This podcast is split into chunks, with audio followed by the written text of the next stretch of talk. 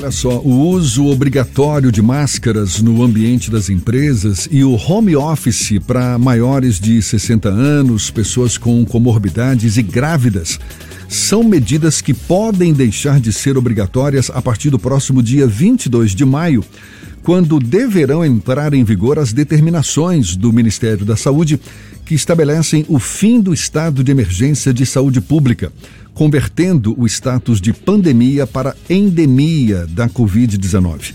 Publicada no dia 22 de abril, a portaria ministerial que altera o nível de alerta das instituições com relação à proliferação do coronavírus também suspende a exigência do afastamento dos empregados que apresentem os sintomas de gripe ou resfriado. É sobre o assunto que a gente conversa agora com o advogado especialista em direito do trabalho, Breno Novelli. Mais uma vez, nosso convidado aqui no Issa Bahia. Um prazer tê-lo aqui conosco e presencialmente é melhor ainda. Seja bem-vindo. Bom dia, Breno. Olá, Jefferson. Olá, Fernando. Bom dia, bom dia a todos os ouvintes da rádio. Realmente é um prazer estar aqui novamente, presencialmente. Hoje, mais cedo, quando eu cheguei, estávamos dizendo que as entrevistas antes aconteciam por Zoom, por Google Meet, telefone, mas nada como a gente estar aqui no ambiente da rádio, conversando aqui presencialmente, face a face com vocês. É sempre interessante. Eu agradeço pelo convite e estou aqui à disposição para a gente tentar tratar do tema. Maravilha. Breno, mesmo com a previsão desse ato do governo federal que deve suspender algumas das medidas impostas pela pandemia, é possível que alguns estados e municípios continuem atendendo à orientação do Conselho Nacional de Secretários de Saúde, que sugere que a orientação da Organização Mundial da Saúde seja seguida, ou seja, a manutenção do status de pandemia, apesar da redução do número de mortes provocadas pela doença, também as taxas de ocupação dos leitos exclusivos para pacientes com Covid. Isso pode abrir brecha para alguma pendenga jurídica envolvendo, por exemplo, trabalhador que se recuse a abandonar o home office ou até não abrir mão de se afastar do ambiente de trabalho por causa de sintomas de gripe ou resfriado? Jefferson, eu não diria nem brecha, eu diria cratera. É, a gente vem vivendo aqui na esfera trabalhista desde 2020 uma proliferação de normas, e aí quando eu digo normas eu falo de leis, decretos, portarias, medidas provisórias sobre temas e temáticas na área do direito do trabalho. Mas sempre existe uma, alguma antinomia, sempre existe uma lacuna, sempre existe um buraco. E o que você colocou tá, tá perfeito, de fato. A gente vive aí uma espécie de cabo de guerra entre o governo federal, através aí do Ministério da Saúde, e diversas entidades, como sindicatos e a própria jurisprudência, né, que é a reiteração dos julgados na área trabalhista. Também coloca aí o Ministério Público do Trabalho como um ente, um vetor aí nessa, nesse cabo de guerra. E, de fato, é, a portaria 913, ela fala sobre é, alterar o quadro de emergência de saúde e a, a nossa OMS, né, no, no, mundo, a Organização Mundial de Saúde, ela ainda não deixou de tratar o Covid-19 como uma pandemia, como pandemia. Então, de fato, existe aí um buraco, existe uma brecha e que só na prática, com eventuais reclamações trabalhistas ou caso isso seja gerado inquéritos é, no Ministério Público do Trabalho, a gente vai ver qual vai ser o entendimento. É, é uma, uma situação difícil, a gente tenta esclarecer, principalmente aí para o um empreendedor, mas claro também para o empregado, entender o que, que se aplica. E aí é isso, a portaria ela fala é, sobre o rebaixamento né, da, do estado de emergência, pelo que diversos regramentos e como você citou, home office, afastamento para maiores de 60 anos, a, as grávidas também, enfim, diversos regramentos cairiam e a gente retornaria ao status lá de fevereiro de 2020. É algo que de fato a gente só vai conseguir esclarecer aí com julgados em eventuais ações trabalhistas que aconteçam. Mas você arriscaria algum palpite havendo pendenga judicial entre trabalhadores e empresas? A justiça trabalhista deve tender a beneficiar qual dos lados aí? Então, existe uma máxima muito grande, Jefferson, que a justiça do trabalho ela é muito paternalista. E aí ela seria, nesse caso, pró-empregado. Eu costumo dizer que a justiça ela observa os regramentos jurídicos. É óbvio que existe sim é, uma proteção, o próprio direito do trabalho, ele traz uma proteção maior ao trabalhador, mas aí a gente precisa analisar caso a caso. Eu é, consigo lhe dizer que, sem sombra de dúvidas, em caso de um, por exemplo, um afastamento de um maior de 60 anos ou uma grávida por recomendação médica, e aí existindo uma recomendação, existindo um acompanhamento de um profissional médico que diga o motivo pelo qual ela precisa ser afastada, de fato, esse, esse empregado ele não retornaria. É, entendo também que existe aí para o empregador num caso de necessidade absoluta de que esse empregado volte ao trabalho, e aí eu já estou afastando aquele com a recomendação médica específica, vai existir um regramento, e aí ele pode sempre colocar uma força de letra de uma portaria, apesar de não ser lei. Existe um choque, por exemplo, na, na questão das grávidas, foi editada em 2021 uma lei que dizia que a grávida ela podia, ela deveria ficar afastada. E uma lei no sistema hierárquico ela é maior do que uma portaria. Então, eu tenho recomendado nesse primeiro momento a todos os meus clientes, a todas as pessoas que me consultam, cautela, razoabilidade é, por exemplo, no seu ambiente de trabalho. Se você pode continuar fornecendo máscaras, álcool gel, promovendo um distanciamento, é, é, ambientes de trabalho que sejam mais afastados, continue fazendo isso. Acho que mal não faz. Então é preciso, nesse primeiro momento, a gente estabelecer cautela, estabelecer que todos é, mantenham dentro do que seja possível a razoabilidade. Eu acho que esse sempre é o melhor critério. Aliás, a manutenção de um, de um ambiente de trabalho seguro, livre de riscos, à saúde do trabalhador, isso continua sendo uma, uma, digamos, obrigação das empresas, não? Com certeza, nem é, é uma obrigação. A CLT, ela determina que é a obrigação do empregador manter o bom ambiente de trabalho, um ambiente de trabalho seguro, de acordo com todas as normas de segurança e medicina do trabalho. Então, de fato, é uma obrigação do empregador. É, a gente pode tratar ainda de situações mais difíceis. Estava falando aqui sobre máscara, por exemplo, em instituições de saúde, como hospitais, clínicas. Isso é óbvio que vai continuar sendo ainda uma obrigação, até porque ainda o poder público para esses locais ainda determina uma obrigatoriedade. Então, sim, o empregador ainda tem uma obrigação, e sempre terá, porque isso é letra de lei da CLT e não mudou, não se alterou durante esse período, a obrigação de manter um meio ambiente de trabalho limpo e seguro para o empregado. Então é por isso que a gente tem recomendado cautela e razoabilidade no retorno aí desse momento que nós estamos vivendo aí quase, espero que logo, pós-pandemia. E a discussão sobre a vacinação, a exigência da vacina por parte de empregadores e empregados. Algumas empresas, principalmente nos Estados Unidos, que num primeiro momento obrigavam a vacinação dos funcionários, já começam a flexibilizar isso. Como é que está essa situação na legislação brasileira hoje? É, para a área trabalhista, a portaria ela também traria a queda dessa obrigatoriedade. Né? Então, por exemplo, grávidas elas poderiam retornar independente delas completarem o ciclo de vacinação ou independente do termo de responsabilidade. Né?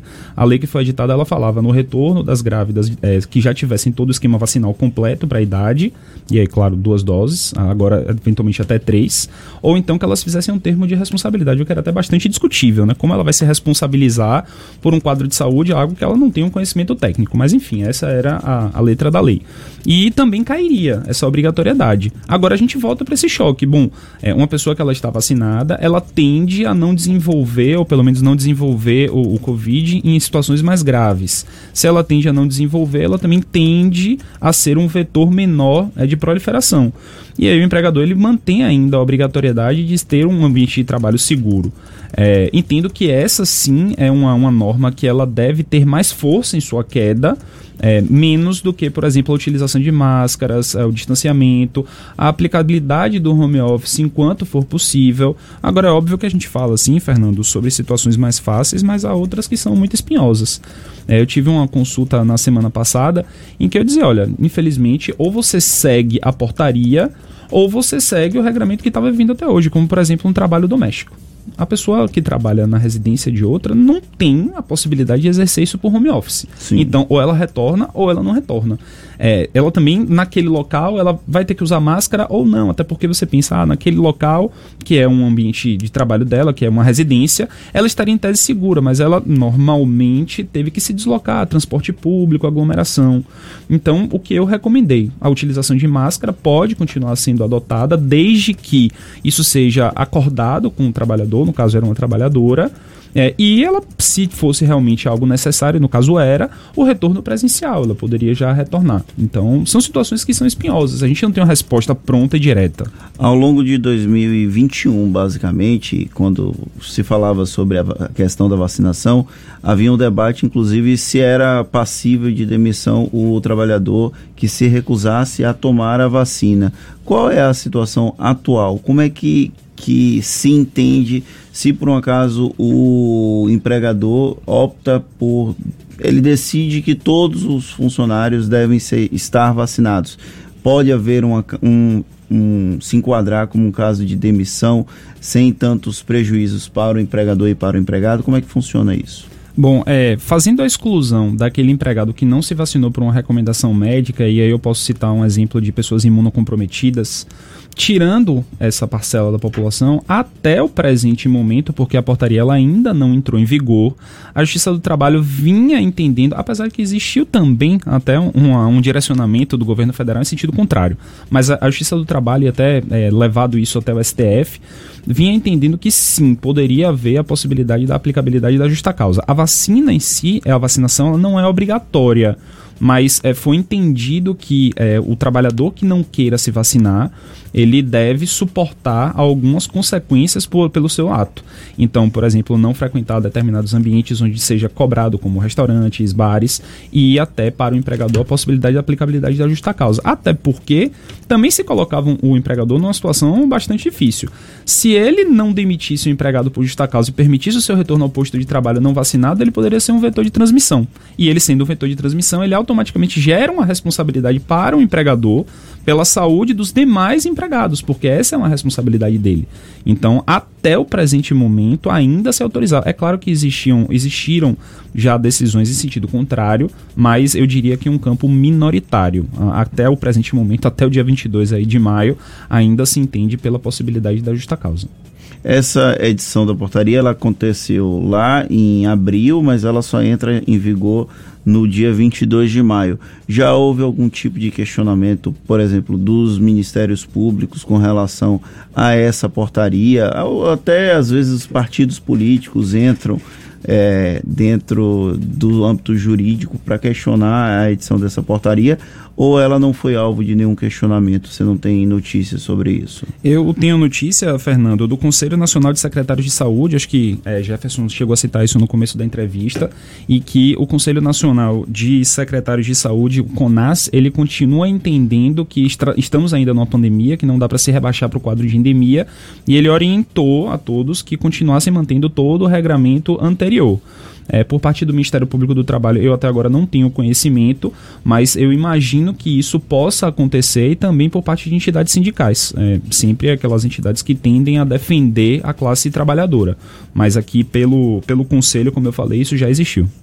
Para a gente encerrar, Breno, é, pela tua experiência, quais foram os litígios trabalhistas mais comuns com os quais você lidou? decorrentes dessas mudanças na legislação trabalhista por causa da pandemia? É, eu enfrentei alguns casos, é, Jefferson, que foram bastante complicados no escritório. Por exemplo, é, existiu durante o ano de 2020 a possibilidade de antecipação de férias. E a medida provisória que a época autorizava, ela não dizia um limite. Então, quantos períodos de férias poderiam ser antecipados para que naquele momento onde estávamos vivendo um lockdown, o empregado pudesse ficar fora do ambiente de trabalho? Seria um período de férias? Dois? Três? E aí, quanto, quantos anos depois o empregado ficaria sem direito a férias? Nós enfrentamos essa situação no escritório, isso foi bastante complicado. Também, né, no primeiro momento, a adoção aí do, do home office. É, existiam alguns postos de trabalho que eles eram muito difíceis disso acontecer.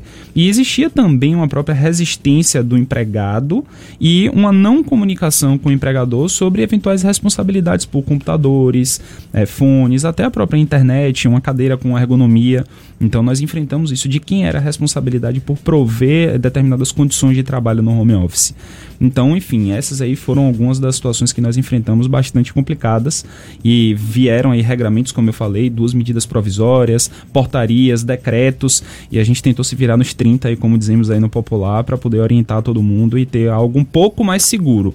Eu sempre dizia para os meus clientes, 100% a gente nunca vai ter, até porque na própria Justiça do Trabalho existem julgados conflitantes, existem julgados em um sentido e no outro, mas a gente tentava ir de acordo com todo o ordenamento, uma interpretação que a gente diz de sistema, então, o ordenamento como um todo, ver qual, será, qual seria a melhor linha para orientar. E pelo jeito, como você bem já destacou, vai continuar se virando nos 30, não é? Vamos continuar. Porque... Eu acho que isso continua durante um bom tempo, é, né? Exato. Até porque efeitos disso, de, é, dessas situações aí do, do Covid, eles ainda se perduram no tempo. E pelo menos aí eu acho que durante dois anos, que é o prazo prescricional, né? É, a gente ainda vai viver essa situação aí de uma certa incerteza, mas tentando ver a melhor orientação possível. Breno Novelli, advogado e especialista em direito do trabalho, um prazer tê-lo aqui conosco. Sempre seja bem-vindo aqui, tá certo? Um abraço e até um próximo. Encontro. Jefferson Fernando é um prazer para mim, é, fico sempre à disposição e para mim também é sempre é, muito interessante estar aqui com vocês e passar todas as orientações possíveis. Um grande abraço.